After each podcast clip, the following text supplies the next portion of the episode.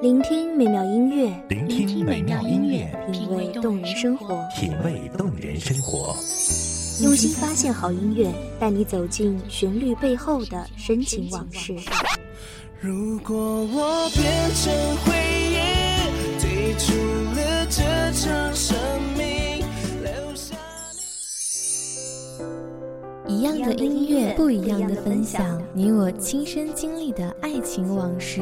告诉我，你不是真的离开我。一米阳光音乐台，一米阳，光音乐台，你我耳边的音乐驿站，情感的避风港。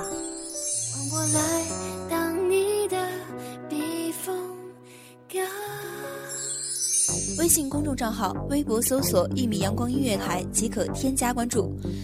同时，一米阳光音乐台也正在招聘主播、策划、文编、音频、美工、行政、人事、编剧等等。招聘群：幺五四六六二七五二幺五四六六二七五二。聆听美妙音乐，品味动人生活。这里是你身边最温暖的一米阳光，欢迎守候。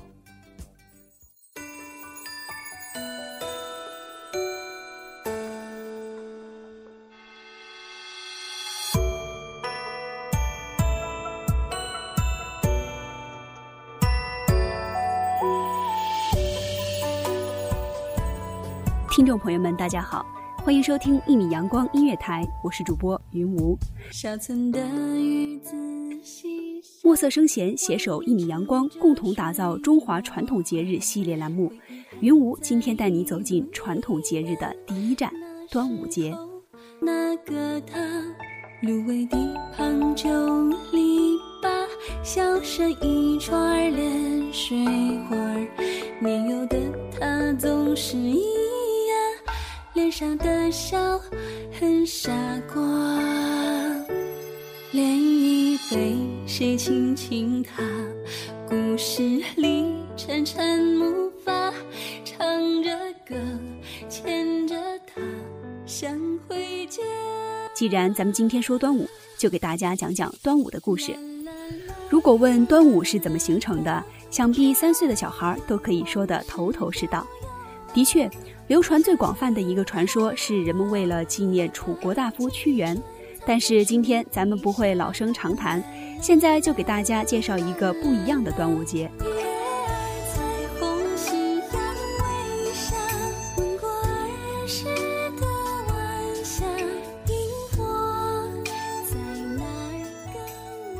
很多人都以为端午节就是为了纪念屈原而存在的，其实并非如此。端午节起源于中国，最初是中国人民驱病防疫的日子。吴越之地，春秋之前就有在农历的五月初五，以龙舟竞渡的形式举行部落图腾祭祀的习俗，这才是端午节的真正起源。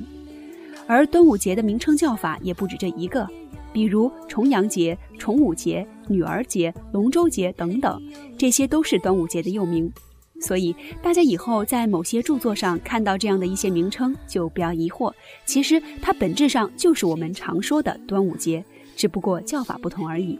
沉沉木筏，唱着歌，牵着她，想回家。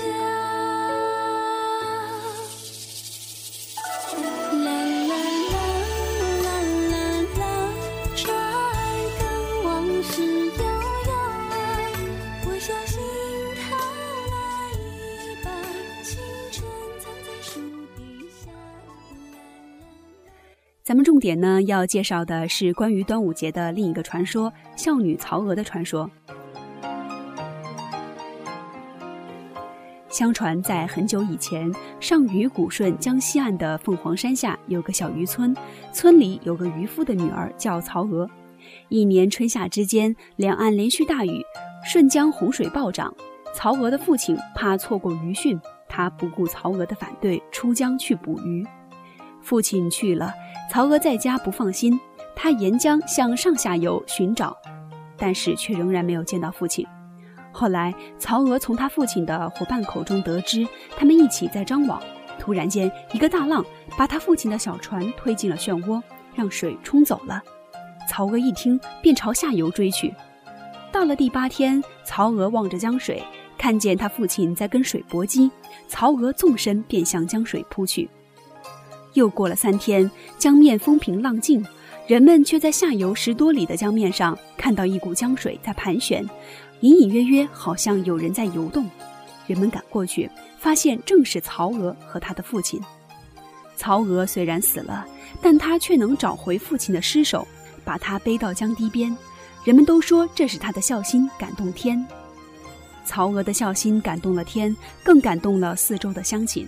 他们好生安葬了曹娥父女，又在曹娥跳水的江边造了庙，塑了她的像，尊她为孝女娘娘，还把渔村叫做曹娥村，把这条江改名为曹娥江。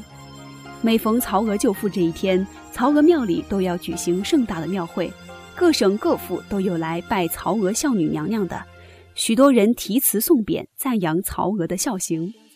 据说曹娥投江的那一天正是五月初五，因此很多人将端午视作怀念孝女曹娥的日子。用心给上，埋下那些悄悄话，涟漪对谁轻轻踏，故事里沉沉木发，唱着歌。除了这些有趣的传说，端午节在民间也有很多有意思的习俗。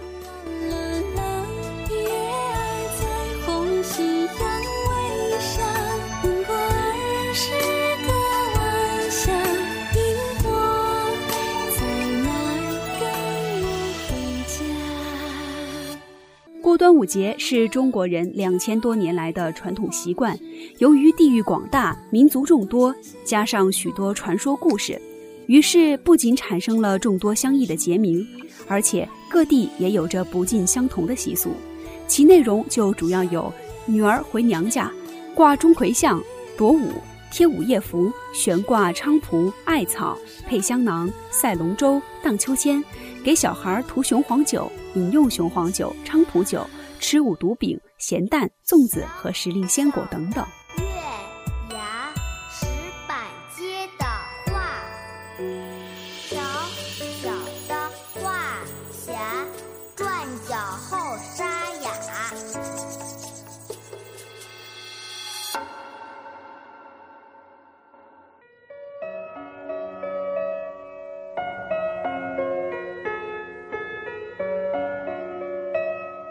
传统的端午节还有一些比较有趣的习俗，其中一种是带香包。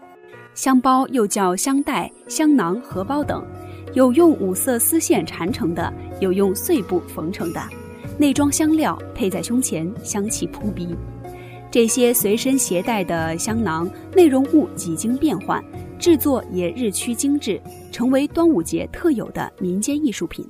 老年人为了防病健身，一般喜欢带梅花、桃子、苹果、荷花、娃娃抱公鸡、双联并蒂等形状的，象征着鸟语花香、万事如意、夫妻恩爱、家庭和睦。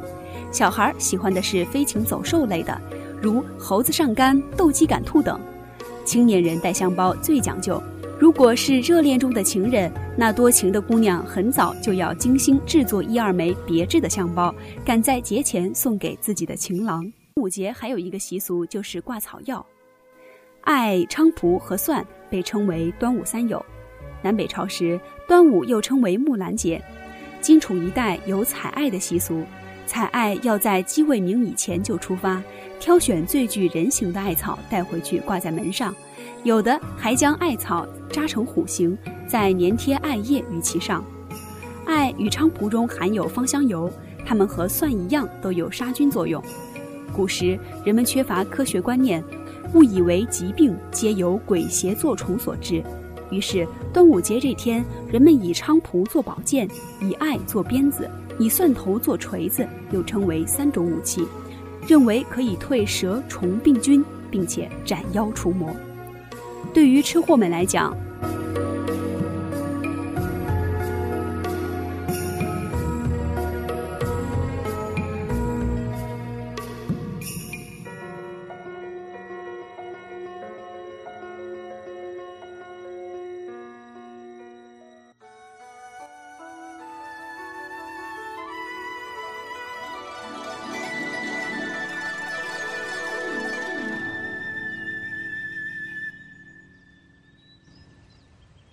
小笼包、叉烧包、梅黄芝麻豆沙包、大肉包。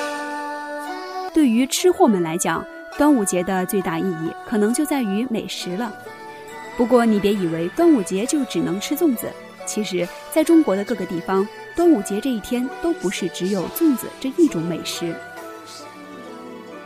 端午节饮雄黄酒的习俗，从前在长江流域地区就极为盛行。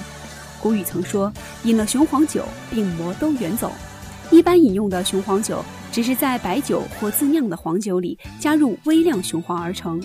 雄黄酒有杀菌驱虫、解五毒的功效。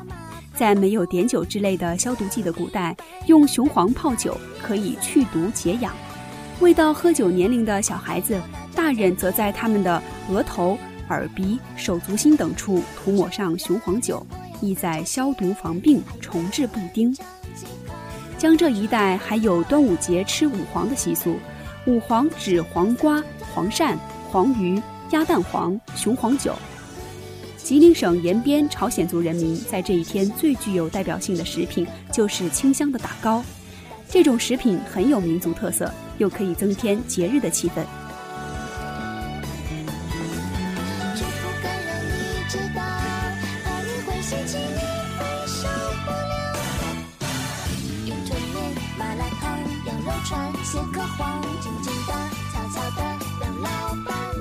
咱们今天要介绍的重点，当然就是端午节的主角粽子。在稍晚的东汉就已经有出现，一直要到晋朝，粽子才成为端午的应节食品。因为附会在屈原的传说之上，千百年来就成为了最受人欢迎的端午节食品。如今的粽子更是多种多样，璀璨纷呈。现今各地的粽子一般都用糯壳包糯米。但内含的花色则根据各地特产和风俗而定。著名的有桂圆粽、肉粽、水晶粽、莲蓉粽、蜜饯粽、板栗粽、辣粽、酸菜粽、火腿粽、咸蛋粽等等。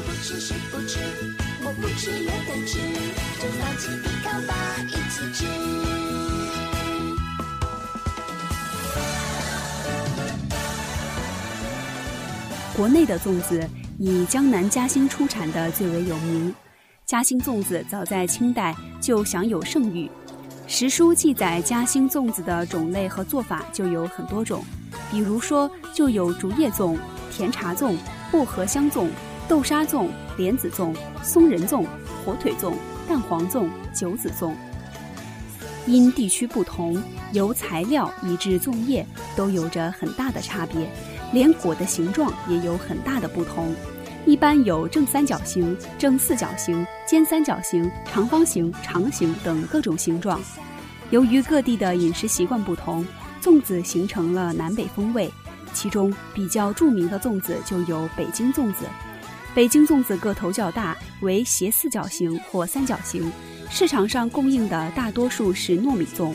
北京粽子多以红枣、豆沙做馅儿。少数也采用果脯为馅儿。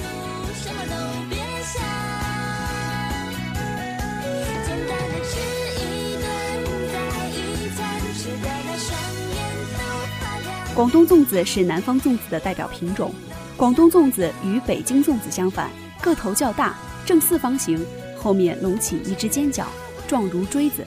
品种较多，除鲜肉粽、豆沙粽以外，还有用咸蛋黄做成的蛋黄粽。以及鸡肉丁、鸭肉丁、叉烧、冬菇、绿豆等配料为馅儿的什锦粽，风味更佳。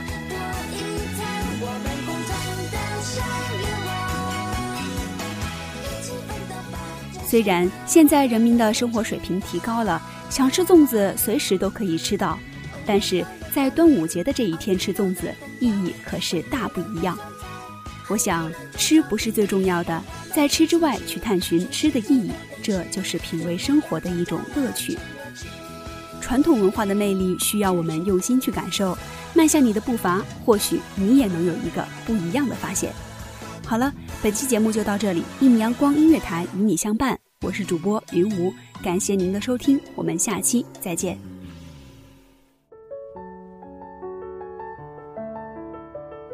守候只为那一米的阳光，晨曦与你相约在梦之彼岸。一米阳光音乐台，一米阳光音乐台，你我耳边的音乐驿站，情感的避风港。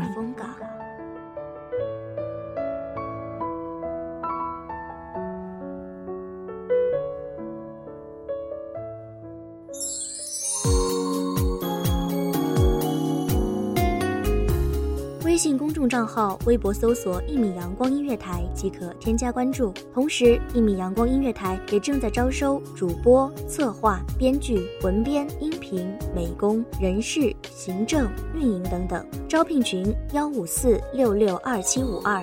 聆听美妙音乐，品味动人生活。这里是你身边最温暖的一米阳光音乐台，欢迎你守候。